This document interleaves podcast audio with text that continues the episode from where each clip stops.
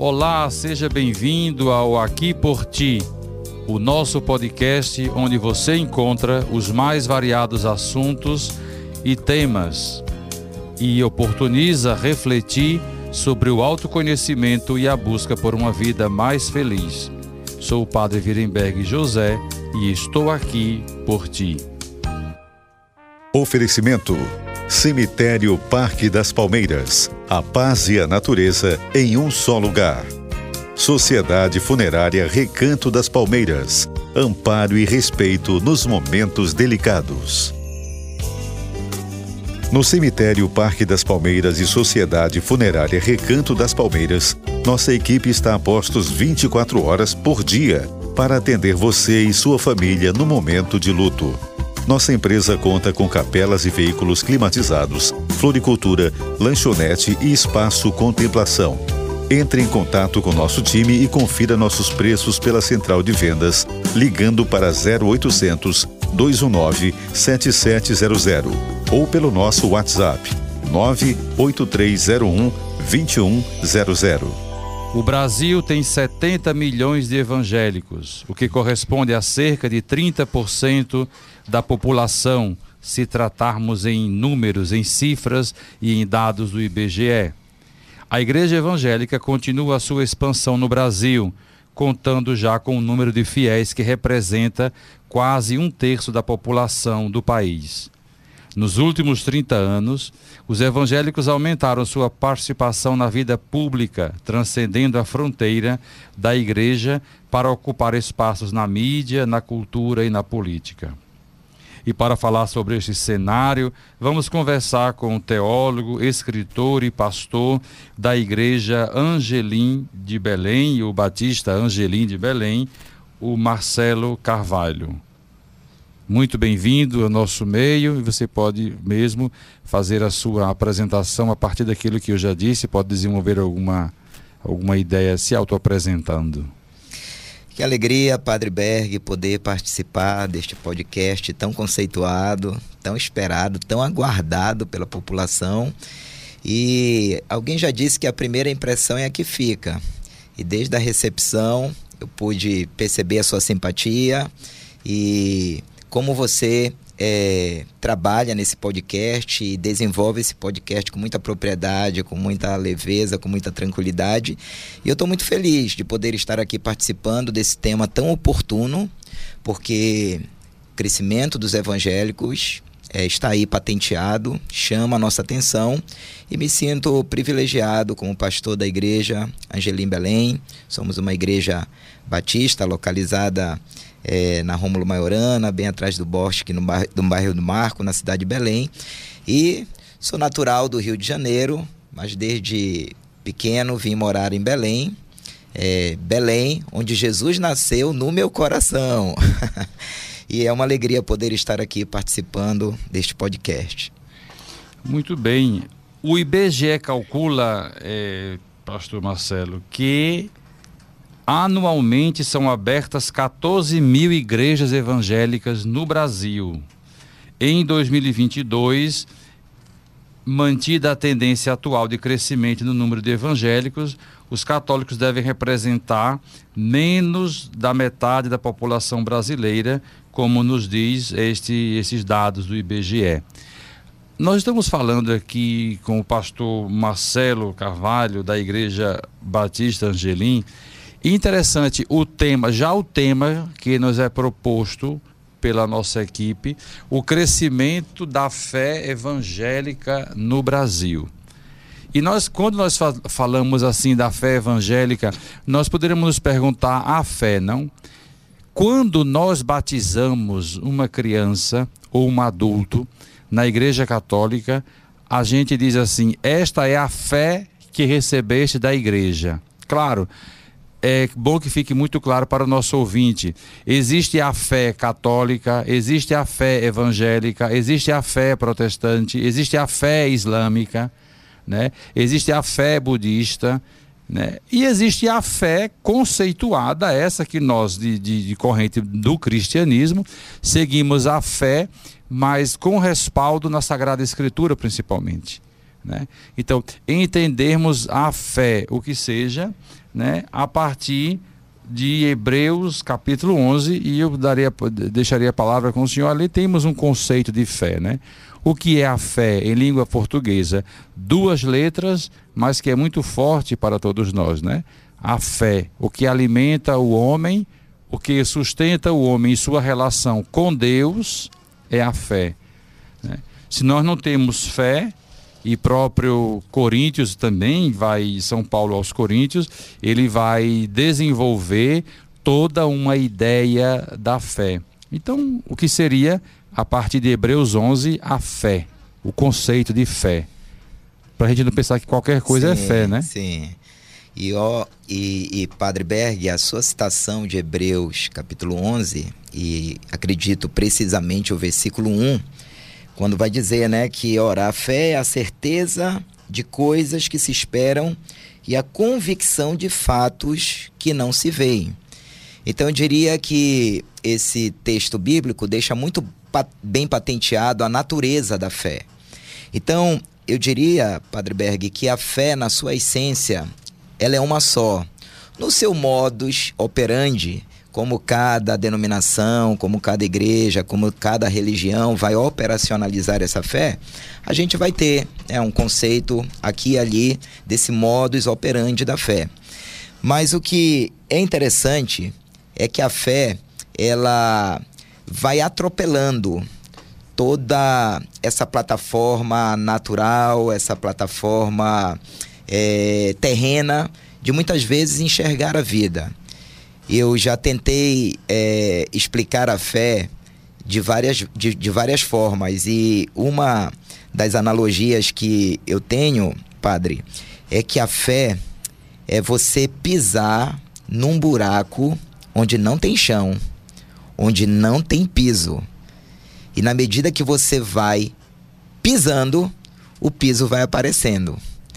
Então a fé, ela nos arremete exatamente para esse cenário de uma confiança plena, de uma confiança total. Isso é muito bem ilustrado no episódio bíblico no Antigo Testamento, quando Moisés estava diante do Mar Vermelho orando para que Deus abrisse aquele mar.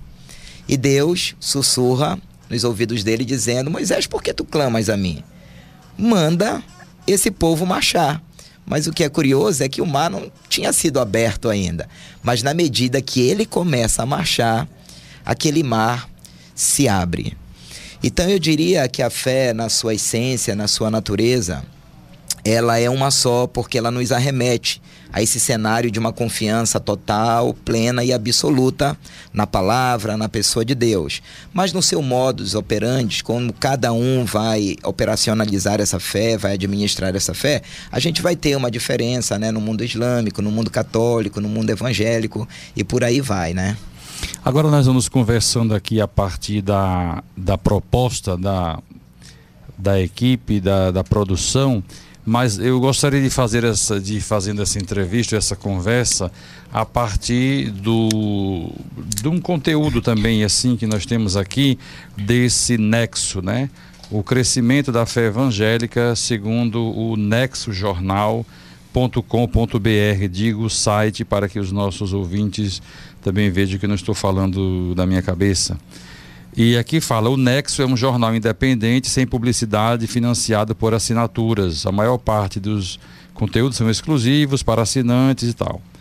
Então ele vai dizer aqui: nos últimos 30 anos, os evangélicos aumentaram sua participação na vida pública, transcendendo a fronteira da igreja, para ocupar espaços na mídia, na cultura e na política, como já falamos. Inicialmente, objeto de estudo na sociologia brasileira, o fenômeno passou a chamar a atenção de pesquisadores de outras áreas do conhecimento, como a antropologia, por exemplo. Após a divulgação de resultados do último censo realizado pelo IBGE, que é o nosso Instituto Brasileiro de Geografia e Estatística, em 2010, que identificou o aumento de 61% da população evangélica do país num período de 10 anos. De lá para cá, múltiplas hipóteses vêm sendo desenvolvidas para tentar aprender a realidade marcada pela disseminação das igrejas evangélicas em todo o território brasileiro. Entre elas, as diferenças hierárquicas de funcionamento em relação ao catolicismo. E diz, em termos absolutos, o Brasil foi o país que registrou o maior crescimento da população evangélica em todo o mundo nos últimos anos, afirma o historiador e antropólogo Paul Freston, professor da Brazil School of International Affairs né, e da Universidade do Canadá, de Waterloo, em é, Ontário, o nome da cidade. Na década de 1980, Freston foi um dos primeiros a pesquisar religiões evangélicas no país, denominações que englobam igrejas cristãs não católicas e herdeiras do protestantismo. Como nós falamos, a diferença do protestantismo histórico europeu para o evangélico, o evangelismo é, da América e da América é, aqui da América do Norte, né, dos Estados Unidos até passando pelo Canadá, etc. Dedicando-se a estudar as diferenças entre as instituições do protestantismo histórico, o pentecostalismo e o neopentecostalismo. Daqui a pouco falaremos sobre o movimento protestante, que é interessante a partir do século XVI. Pastor, projeções apontam que evangélicos serão maioria no Brasil nos próximos dias ou nos próximos 15 anos. Na sua opinião, o que pode explicar esse crescimento de evangélicos no país?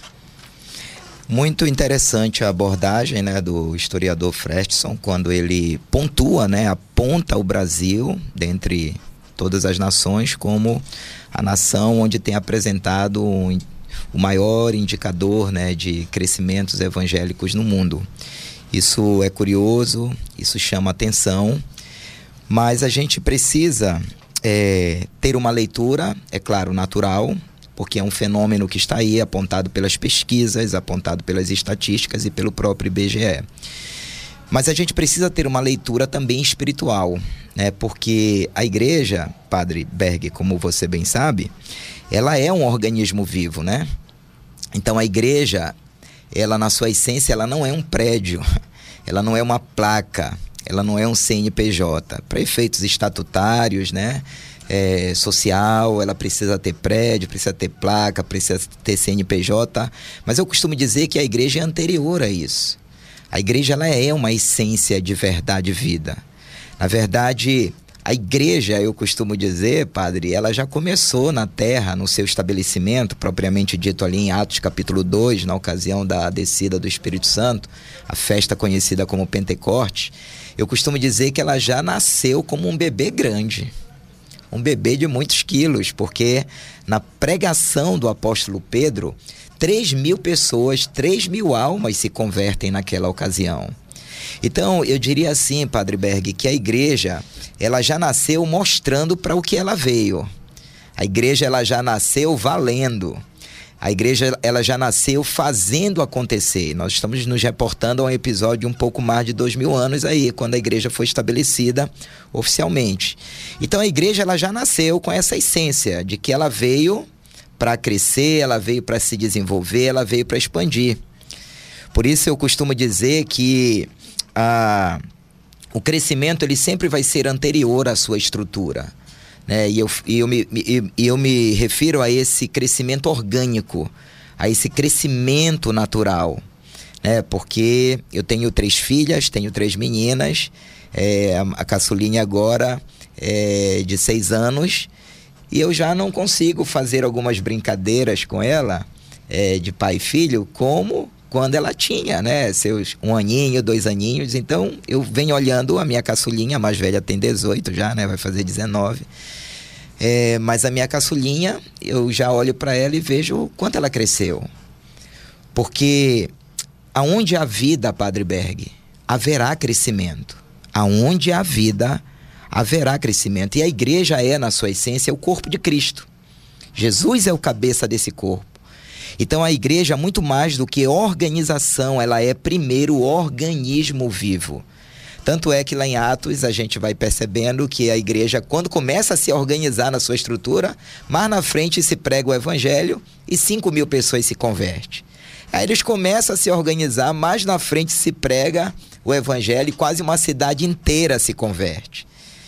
Então a igreja, ela já nasceu dessa forma, valendo. Então o que o IBGE está hoje apontando, o que as pesquisas e o que as estatísticas estão apontando como algo sem precedentes, um crescimento sem precedentes, um fenômeno que realmente está aí diante dos nossos olhos, já dava os seus sinais lá atrás de que a igreja é um organismo vivo e de que ela existe para o crescimento. Mas eu acredito, é, Padre Berg, que o crescimento da igreja evangélica não pode ser avaliado apenas pelas lentes da quantidade. Isso é uma abordagem minha, isso é uma leitura minha, isso é uma avaliação minha, minha, porque é, o fator indicador de crescimento não está no número. O fator de indicador de um crescimento saudável da igreja não está no número, não está no quantitativo, não está é, na quantidade. Porque muito mais do que o aumento quantitativo, é muito importante a gente analisar é, o caráter testemunhal dessas pessoas que compõem hoje as chamadas igrejas evangélicas. E essa é uma abordagem minha e é uma preocupação pessoal minha. É muito interessante isso que você coloca aí, fazendo um parêntese, porque repare só, quando a gente fala do crescimento da fé evangélica, eu vou, eu vou puxar para o meu lado. Né? Algumas pessoas, ou muitas pessoas, mídia, estudos sociológicos no passado e até atual dizia o Brasil é o país é o maior país católico do mundo. Se nós formos analisar em termos históricos como esse catolicismo chegou aqui, a relação do catolicismo com as, as com a, digamos, é, os negros, os índios, ameríndios, afrodescendentes, como isso se articulou com essas populações, depois com a trazida ou da, da vinda dos próprios portugueses para a nossa realidade brasileira, para essa nova terra de Brasil. Aqui é um ponto. O segundo ponto é: ah, nós estamos muitos católicos no Brasil, sim, mas o trânsito é muito grande. Eu tenho hoje católico que é católico, que é espírita, que é candomblé, que é umbanda, que é protestante, que é evangélico, que ele anda em várias igrejas evangélicas, porque ele está em busca, sabe de quê, pastor? De algo que preencha a alma dele e a pessoa não encontrou ainda. Então ela faz um verdadeiro trânsito. Aí eu digo, a igreja católica está cheia de gente. Ok, Vamos lá para os números, está cheia. Mas quem realmente está na Igreja Católica conhece a história, a doutrina, a fé, os passos. Não, ela está ali de repente tudo bem, se, hoje se fala muito de, dessa questão testemunhal, mas eu dar sentido àquilo que estou vivendo. Isso para voltar, para explicar a, a questão da fé evangélica, da fé católica, da fé protestante, essa expressão da fé. Né? E aí as pessoas às vezes não querem buscar o estudo, não querem buscar o aprofundamento e elas querem viver de paisagem simplesmente. Vão, aparecem, é, tudo bem, dão o seu dízimo, dão as suas contribuições, mas não querem grandes compromissos, nem com a proposta de Jesus, nem com o Evangelho, nem com nada. Ela simplesmente quer estar ali para ser mais um número. O IBGE chega na sua porta, você é evangélico. É muito amplo. Você Sim. é católico, é muito amplo. Sim pessoas que cometeram crimes e estão nas penitenciárias, elas estão também dizendo que são. Exatamente. né? Então, é, a, aqui é preciso realmente fazer, termos em mãos um estudo sociológico, sim, e acho interessante essa sua ideia de que fala do, do sentido espiritual.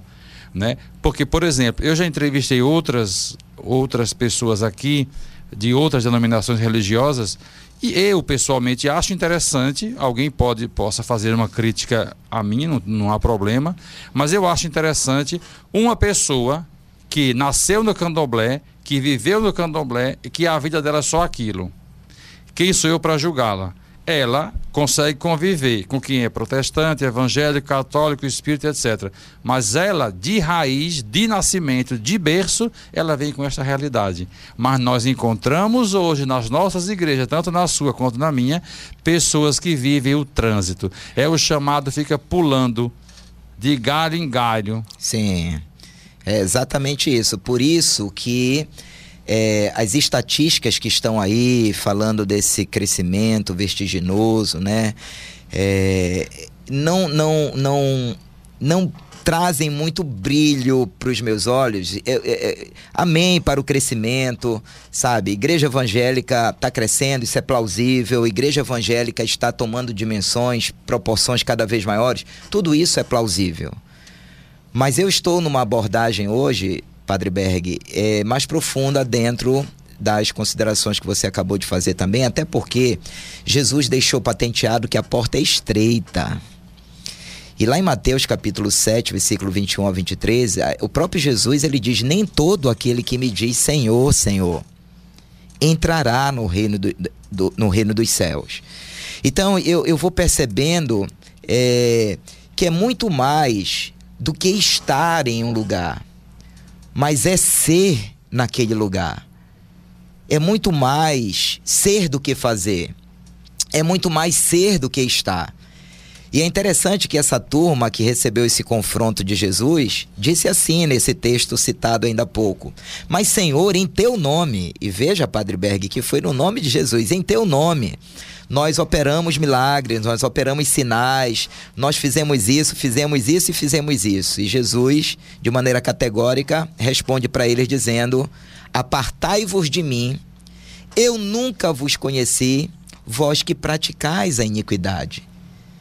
Então havia uma raiz de iniquidade na vida dessas pessoas que não foi mudada, que não foi transformada, sabe? Não houve uma conversão. E me, me chama a atenção, Padre Berg, a colocação de Jesus: é apartai-vos de mim, eu nunca vos conheci. Isso me arremete a um pensamento muito profundo de que pessoas não entrarão no céu porque estão dizendo que conhecem Jesus elas entrarão no céu porque Jesus lhes dirá que as conhece. Então é bem diferente.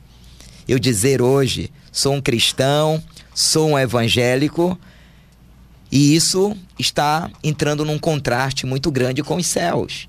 E talvez próprio Jesus olhe para a nossa vida, para o nosso caráter, para o nosso conteúdo de fé e diga: meu filho, você está muito longe de ser esse cristão. Então eu acredito que essa pergunta ou essa questão, ou esse fenômeno do crescimento da, das igrejas evangélicas precisa também, padre, passar por essa abordagem, por essa reflexão. Até porque é, uma perna inchada dá a ideia de que cresceu também. Mas a gente tem que separar o que é crescimento do que é inchaço. Você deve conhecer a história da Torre de Babel, lá em Gênesis capítulo 11, e aquela torre, aquele projeto, não parava de crescer, Padre Berg. Não parava de crescer, estava todo mundo focado, estava todo mundo unido, mas a motivação no coração estava errada. Tanto é que Deus assistiu tudo aquilo. Era uma torre que eles queriam tocar no céu, parecia ser tudo muito bonito, mas a motivação ela estava completamente errada. E Deus então fez a separação ali. Sim, porque ali, ali, ali tem, também tem muito do egoísmo, né? Muito do pecado. Sim. Querer ser maior do que Deus, etc. Né? Então vai, né? Querer superar, né? Todo, tudo e a todo custo chegar a, a, aos céus. Então chega um momento que o orgulho, a vaidade cai por terra. Sim. Porque a linguagem de Deus é a linguagem do amor, não é a linguagem. E aí, pô, né? podemos ver todas essa, eh, essas questões, esse contraste de fé, de espiritualidade e de uma realidade. Tudo isso que nós estamos, estamos vendo e falando hoje, os fenômenos, né? Parte do movimento evangélico. E assim, no século XVI, caro ouvinte, surge o protestantismo. A reforma proposta pelo monge agostiniano Martinho Lutero, que é de 1483 e ele morre em 1546. É, contestou a autoridade central e o monopólio clerical como fonte única de interpretação da Bíblia. Entre vários elementos, a religião protestante caracteriza-se pela rejeição da ideia de santos como mediadores de, do terreno e do divino. Os primeiros protestantes chegam ao Brasil integrando missões colonizadoras provenientes da Holanda, da França. Esta corrente considera a missão evangelizadora e a educação como formas de influenciar a sociedade, sua ética social, política, e está orientada para o bem comum. Tudo isso nós encontramos ali no nexojornal.com.br. Depois tem o século XIX, os, o protestantismo histórico. Nós sabemos que temos luteranos, presbiterianos, metodistas, batistas. Se estabelece no Brasil e tem o seu serviço inicialmente destinado-se ao serviço estrangeiro. Depois do século XX, não, 1900 até o 2000, nós temos aí nas duas primeiras décadas missionários dos Estados Unidos, Europa, chegam à América Latina para fomentar a expansão de suas igrejas, principalmente entre a classe média e baixa, o chamado movimento pentecostal, né? Nós temos aí, preciso já tem estudos feitos do século do século 20, que é o mais próximo de todos nós. E aí vai surgindo a cada ano ou década é, as igrejas, não? E nós temos aí grandes igrejas evangélicas que têm essa, essa, essa abordagem, esse conhecimento. Tem um livro aqui, eu citaria este livro, Evangélicos e Poder na América Latina, né?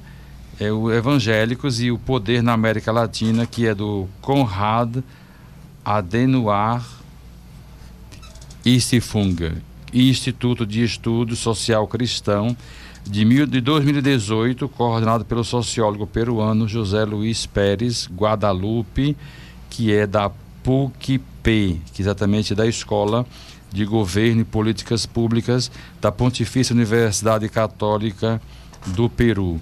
São indicações que eu sempre faço, que é importante para ver de onde que nós estamos tirando é, o que estamos falando aqui. Agora, qual o papel das igrejas neste cenário mundial, nacional, estadual, pastor? Vamos assim, de uma visão meso, macro, micro, né? E, da, e das nossas realidades de nossas ruas. Qual é a função, qual é o papel né, das igrejas neste sentido? Claro, além da que de, de, de, estava dizendo dos católicos, né? Muitos batizados Sim. que não conhecem a fé católica. Sim. E hoje já é fala dos papas já de, desde o início do século, pelo menos agora na segunda metade do século XX, de 60, 70, 80, já dizia é preciso reevangelizar ou evangelizar os batizados. Não é batizar de novo, mas evangelizar, trazê-los de novo à fé, porque estão perdidos no mundo, estão à toa, estão soltos. Sim. E eu acredito que, Padre Berg, que o papel dos evangélicos na sociedade é fundamental. Sobretudo porque a igreja, na sua essência, ela é sal, ela é luz. Então, se eu me apresento né, como um cristão, como um evangélico, como um servo de Deus, como uma serva do Senhor, então, inevitavelmente, eu trago sobre mim essa responsabilidade de influenciar então, quando a Bíblia vai dizer que nós somos sal, é, a gente não percebe o sal, por exemplo, você não enxerga o sal na comida, mas ele está ali, temperando, ele está ali, é, é, fazendo a sua influência né, de, de, de salgar, de temperar, de dar sabor, de trazer gosto para a comida. Então, eu acredito é, que a igreja ela é fundamental no seu papel na sociedade de marcar de evangelizar, de proclamar as boas novas, de dar às pessoas a alternativa, de oferecer às pessoas a alternativa de que existe um projeto de paz, de esperança, de alegria, de restauração e, sobretudo, de salvação para o ser humano através da pessoa do Senhor Jesus Cristo. Eu acredito também, é, Padre Berg, que a igreja ela reflete na sociedade o padrão moral e espiritual é, de cada cristão dentro da sua casa. Então, quando se pergunta qual o papel dos evangélicos na sociedade, eu preciso primeiro olhar para o meu contexto testemunhal dentro de casa. Porque hoje, é, Padre Berg, você, infelizmente, lamentavelmente, se depara é, com muitas famílias disfuncionais e que se dizem evangélicas e que estão dentro das igrejas evangélicas. As delegacias de mulheres muitas vezes estão aí para denunciar né, e para publicar que pessoas que professam né, a fé evangélica, muitas vezes elas estão é, envolvidas em contextos de agressão verbal, física e às vezes dentro dos seus próprios lares. Então, eu, eu, eu, eu vou anterior ao papel dos evangélicos na sociedade, porque o que acontece é, na sociedade a partir desse testemunho cristão é apenas o reflexo daquilo que está acontecendo dentro do lar. Então espera-se desse chamado evangélico que ele seja um marido melhor, que ele seja um pai melhor, que ele seja um filho melhor, que ele seja um cidadão melhor a partir da sua casa. Eu, na verdade, Padre Berg, estou para conhecer esse homem evangélico que revoluciona o mundo a partir da sua casa. Eu estou para conhecer, sabe, essa pessoa evangélica sabe? Que conquista o mundo, mas não perde o seu casamento. Que conquista o mundo, mas não perde a sua família. Que conquista o mundo, mas é o herói dos seus filhos, sabe? Mas é o herói da sua esposa, é o herói, sabe, da sua casa, sabe? Como guardião, como protetor. Então, eu acredito que essa base familiar consolidada na fé evangélica vai refletir poderosamente, maravilhosamente na sociedade. E aí eu repito novamente que a igreja e que a fé evangélica não é uma placa denominacional, mas é uma é, é, é um, é um testemunho, sabe, comportamental a partir da nossa casa. A igreja é uma realidade testemunhal de vidas que foram transformadas pelo evangelho do Senhor Jesus.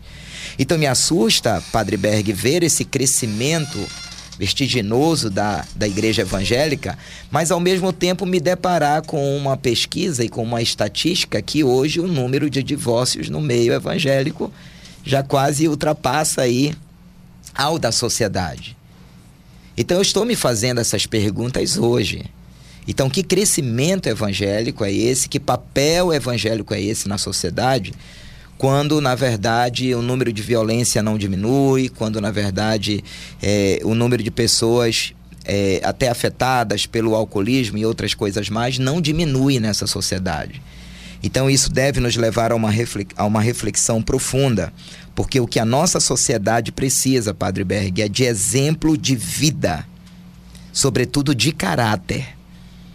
Nossa sociedade está precisando disso né, de respeito nas relações interpessoais, né, de uma geração cristã evangélica que promove o bem de verdade, sem interesse e sem estar macumunado com qualquer tipo de, de concessão que, que possa nos comprometer moralmente diante de Deus e das pessoas, né? Essa, esse, o que tem ajudado, por exemplo, esse aumento né, pela busca de igrejas evangélicas no Brasil, por que, que as pessoas migram que é que elas buscam? Né? A pergunta aqui.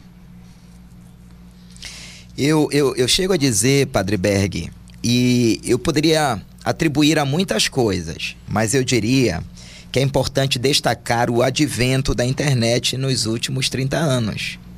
Eu colocaria o advento da internet nos últimos 30 anos como o responsável por muita coisa no que tange ao crescimento dos evangélicos no Brasil.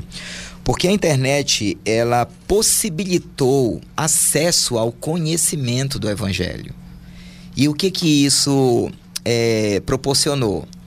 Desde, eu estou falando aí desde a década de 90, né? Uma série de pregadores do evangelho começaram a surgir nas mídias sociais, trazendo uma abordagem é, bem diferente daquilo que a gente vinha é, ouvindo historicamente, quebrando muitos mitos engessantes de que a vida evangélica é uma vida aprisionante, triste, pacata, medíocre.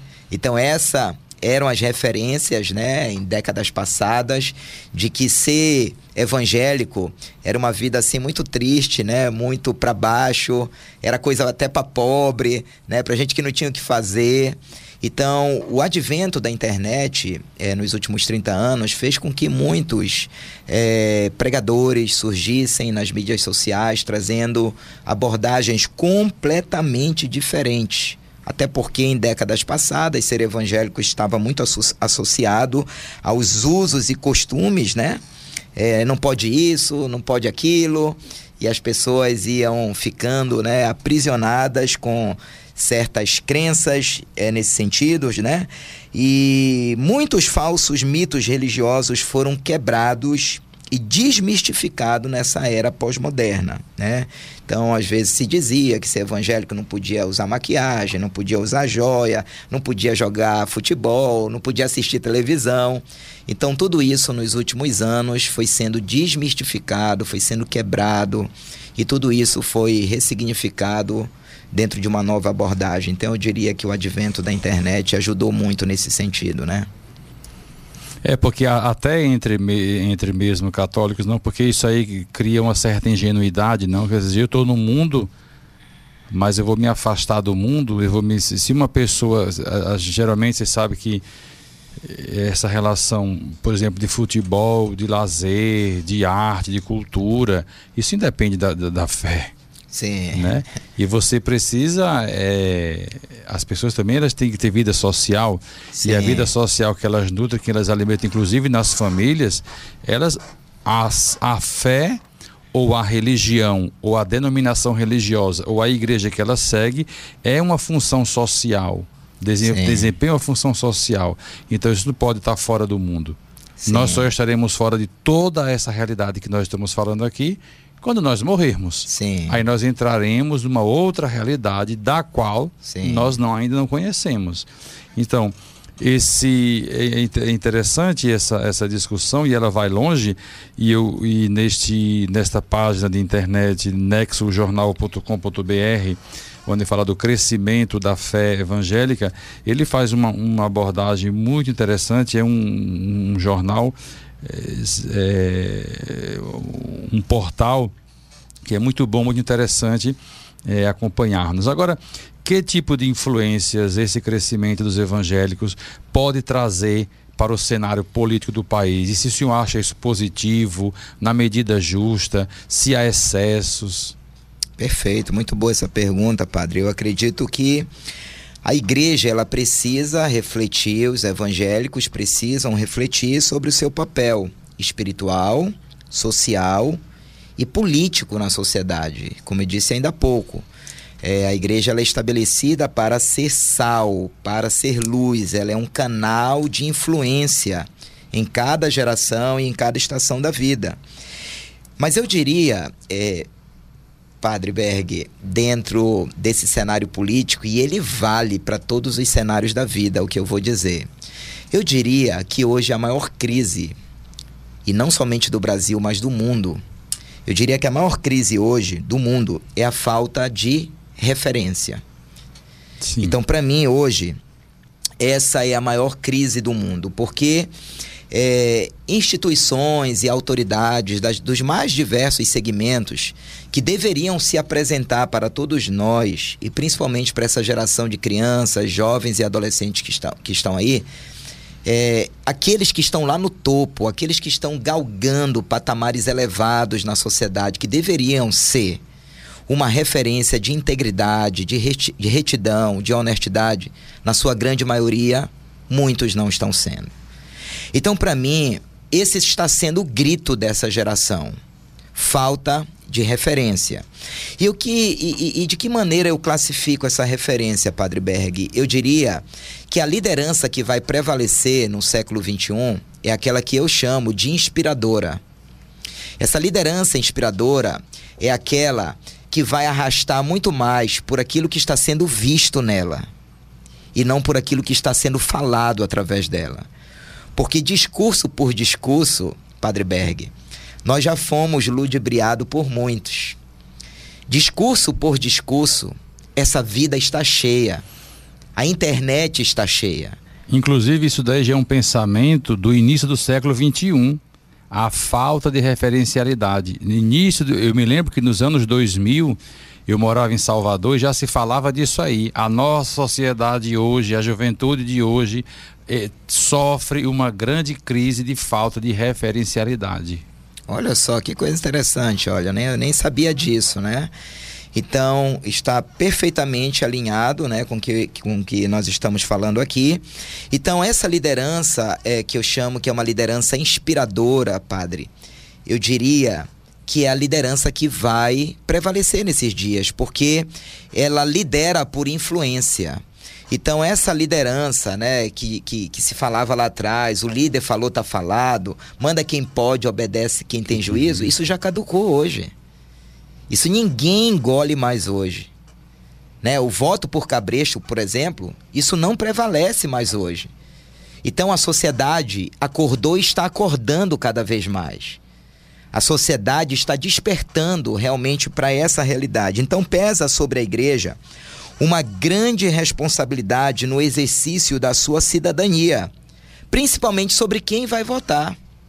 Principalmente sobre quem vai votar. Porque nós precisamos, padre, mais do que nunca, de uma política limpa, né, de recursos públicos administrados com honestidade, de gente promovendo verdadeiras políticas públicas para que haja dignidade, dignidade na população. Então aí que eu vejo é, que essa influência do crescimento evangélico é, precisa trazer essa responsabilidade sobre si. Porque se nós somos hoje uma voz, se nós somos hoje uma comunidade que pode fazer diferença, eu acredito que a política ela não está de fora desse bojo. Então pesa sobre nós a responsabilidade hoje, hoje até sobre quem a gente vai votar. Verdade. Agora a gente sabe que a igreja tem uma função social muito importante, né? De que forma as igrejas evangélicas ou a sua mesma, não sei o que pode falar, tem usado esse crescimento para ajudar as pessoas mais necessitadas? Aqui falando exatamente o sentido da caridade cristã mesmo. Ah, Padre Berg, acho que a gente deveria fazer um podcast só sobre isso, viu? Porque que pergunta maravilhosa, que pergunta oportuna. É, eu acredito que a igreja ela existe para abençoar pessoas. A igreja ela existe para servir pessoas. A igreja ela existe para fazer o bem. Tanto é que ela foi dotada de dons, foi dotada de talentos, foi dotado de, dotada de habilidades espirituais, de capacitação divina, exatamente para é, exercer esse papel. Eu diria aqui, para todos que nos escutam, que nos ouvem, que, na minha avaliação, a igreja, de modo geral, Padre Berg, perdeu uma grande oportunidade agora no período da pandemia de ser igreja. Para mim, nunca houve, nos últimos anos, nas últimas décadas, uma oportunidade tão grandiosa da igreja ser igreja, de verdade, do que no período da pandemia. Infelizmente, não todas, mas muitas estruturas grandes, com recursos, simplesmente se fecharam, simplesmente é, é, é, se, se, se omitiram, simplesmente não deram as caras no momento em que a vida, no momento em que a sociedade, no momento em que o mundo gritava por socorro. Eu acredito que a igreja era a hora dela ser igreja mais do que nunca em toda a sua história. E o nosso desafio é, estava exatamente diante dessas pessoas que estavam gritando. É, eu sou de uma igreja, Padre Berg, é, que tem apenas três anos e quatro meses, cinco meses de existência. Então, quando eu falo que eu sou pastor de uma igreja tão novinha assim, é, eu estou dizendo que nós nascemos três meses antes da pandemia. Já pensou, Padre Berg, o que é uma igreja nascer três meses antes de uma pandemia, nós não sabíamos da pandemia. Ou seja, vocês nasceram na pandemia. Exatamente. Igual o nosso podcast que nasceu na pandemia. Foi mesmo, olha que legal, parabéns, show. E nós nascemos três meses antes. O que a gente imaginava, Padre Berg, que seria o nosso pior momento, diante de tantas responsabilidades que nós assumimos, estruturais inclusive, foi o nosso melhor momento. Porque antes daqui da Rômulo Maiorana, atrás do Bosque, nós estávamos numa avenida aqui perto, Peribebuí, ali do lado da escola salesiana. A igreja começou lá. E atrás da igreja existe até hoje uma comunidade muito carente do setor informal. E quando chegou o Fecha Tudo, Padre Berg, eu decidi com a minha equipe dizer: nós não vamos fechar a igreja, a gente vai fazer o seguinte: vamos lá na comunidade de porta em porta e dizer que amanhã vai ter marmita gratuitamente nessa igreja que acabou de abrir. E fui com a minha equipe de porta em porta dizendo que ia ter marmita gratuita naquela igreja que tinha acabado de ser aberta. Padre, resumindo essa história, foram 70 dias ininterruptos entregando 350 marmitas todos os dias, sem um real do poder público. Eu mesmo fui para a internet, fiz uns vídeos malucos, engraçado, com panela na cabeça, com marmita na cabeça, porque nós precisávamos é, levantar os patrocinadores dessas marmitas é, para esse projeto que nós chamamos Marmitas Solidárias. E o que Deus foi fazendo, Padre, naquela comunidade que até hoje agradece pela existência daquela igreja, que hoje mudou de lugar, mas que esteve ali durante dez meses. Nesse período da pandemia, padre, nós, no último lockdown, isso foi noticiado inclusive numa matéria lindíssima pela TV Liberal, nós criamos aqui em Belém um projeto chamado Banho do Bem. É um trailer que nós mandamos construir com dois banheiros móveis. E até hoje, nós levamos periodicamente, uma vez por mês, a cada 15 dias, esse trailer para as praças de Belém. E ali, os, as pessoas em situação de rua, elas tomam banho ali na praça, dentro desse trailer. Saímos agora, segunda-feira, para duas praças aqui de Belém. E eles recebem um kit com uma toalha, com sabonete, com shampoo, com pasta de dente e com escova de dente levamos a nossa equipe médica e a nossa equipe de, de, de estética também para cortar cabelo, fazer a barba, fazer a sobrancelha das mulheres. Nasceu também na igreja, é, é, padre, um projeto que nós temos hoje chamado Medicina Solidária. Nós reunimos aproximadamente 25 médicos da igreja e uma vez no mês eles dão atendimento gratuito das 8 da manhã, como vai acontecer agora no dia 28 de abril. Então, as comunidades carentes podem se deslocar à igreja de 8 da manhã até meio-dia. Esses médicos dão atendimento gratuito. E olha que interessante, padre.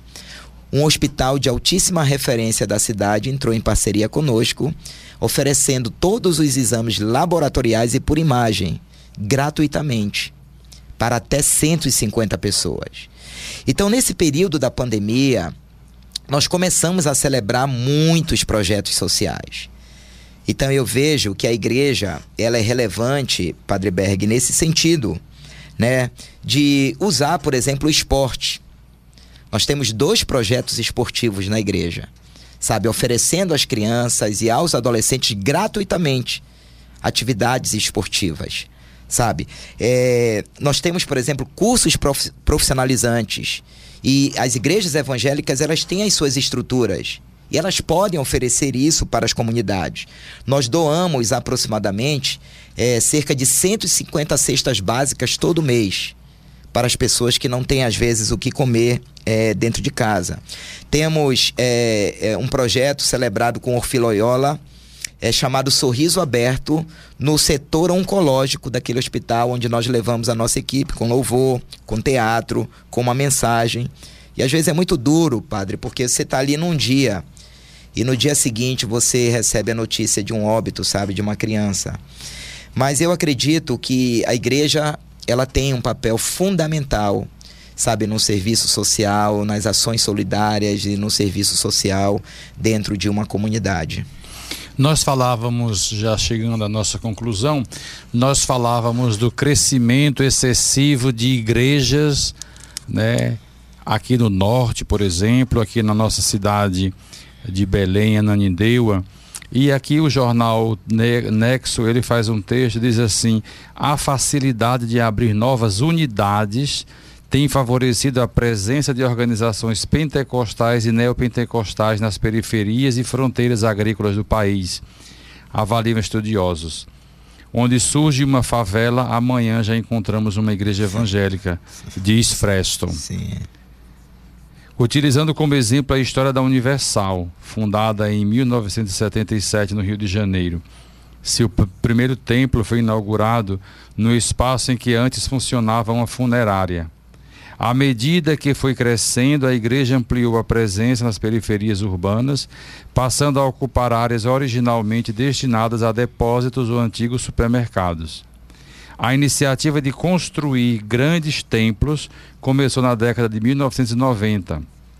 A inauguração do Templo de Salomão, há cinco anos, representa um marco desse processo de expansão, destaca. Capaz de acomodar 10 mil pessoas sentadas na nave central, a edificação foi construída com pedras trazidas de Israel e sua altura equivale a um prédio de 18 andares. Ou seja, aqui nós estamos num projeto megalomaníaco, podemos dizer assim, né?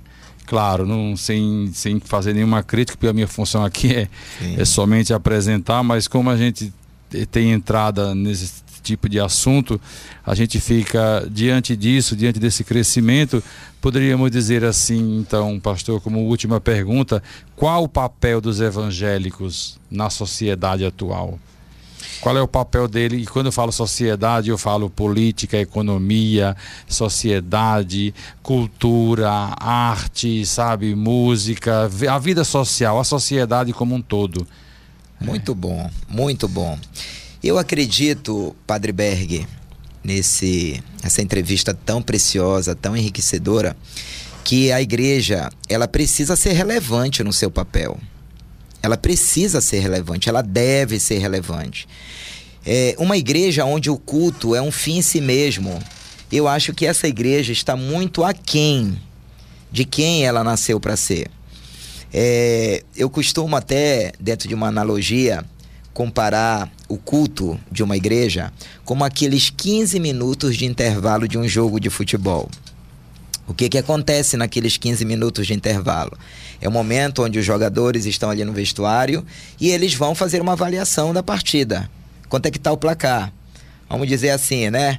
É, é, é, oito para Jesus e, e, e dois para o diabo. Então, vamos virar esse placar. Traz esses dois irmãozinhos aí que caíram, estão feridos, estão machucados, estão sangrando. Bora orar por eles, bora restaurá-los, vamos renová-los e vamos para o jogo. Apaga as luzes e vamos para o jogo. E tenho o costume de dizer, Padre Berg, que o jogo da igreja é lá fora. O jogo da igreja não é dentro das quatro paredes. Até porque, Padre, luz é para brilhar no meio das trevas. Luz não é para brilhar aonde já tem luz. E a igreja é um lugar de luz. Então a gente vê, às vezes, muito cristão, muito evangélico querendo brilhar dentro da igreja. Então, se tem alguém que tem que brilhar na igreja, esse alguém se chama Jesus Cristo de Nazaré. Então, para mim, Padre Berg, nessa consideração final, o jogo da igreja é lá fora. O jogo da igreja é na favela, o jogo da igreja é onde as pessoas estão, sabe, aprisionadas no vício. O jogo da igreja é onde as pessoas estão completamente perdidas. É lá que a, a igreja tem que brilhar, é lá que a igreja tem que fazer diferença. Muito bem, chegamos ao fim, mas antes de finalizar o episódio de hoje, o nosso hashtag 47, eu gostaria de agradecer a sua presença, pastor Marcelo Carvalho, pela nossa conversa, pelo nosso bate-papo, né, tão produtivo, tão rico, apesar de sermos de denominações religiosas diferentes mas ver que é possível diálogo, que é possível abertura, porque o Espírito Santo ele não está engaiolado. É Eu vou usar essa expressão, né? O Espírito sopra onde quer e ele, ele desperta a realidade. Acima de tudo, nós devemos buscar o serviço da caridade, o amor ao próximo e a nossa fé. Não digo crença, que eu não gosto muito dessa palavra, mas a nossa fé naquele que nos salvou, né? Que é Jesus Cristo, que estamos vivendo aí a sua Páscoa. Quero agradecer muito carinho a sua presença e se quiser fazer alguma consideração final para eu concluir com a, a chamada do programa. Ok. Foi um prazer enorme, Padre Berg, te conhecer. Amei te conhecer. Espero que essa não seja a última vez que a gente se encontre. É, me senti muito honrado e muito privilegiado de participar desse podcast tão conceituado aqui por ti. por ti e poder dizer aos que nos ouvem nesse momento que a vida não funciona sem priorizarmos a pessoa do Senhor Jesus Cristo na nossa vida. Se permita conhecer Jesus Ele é a fonte de toda a transformação que nós necessitamos. Que Deus te abençoe. Muito bem, você ouviu a mais um episódio do Aqui por Ti, um podcast que tem como objetivo incentivar o bem-estar e alimentar a espiritualidade. Esse nosso hashtag 47. E você pode nos seguir, nos acompanhar nas principais plataformas de streaming, como no LibPlay, no Spotify, no Deezer e no podcast do iPhone. Nos vemos no nosso próximo episódio, o hashtag 48, que será comigo e será a finalização desta temporada, desta segunda temporada do nosso Aqui por Ti. Até lá, um grande abraço.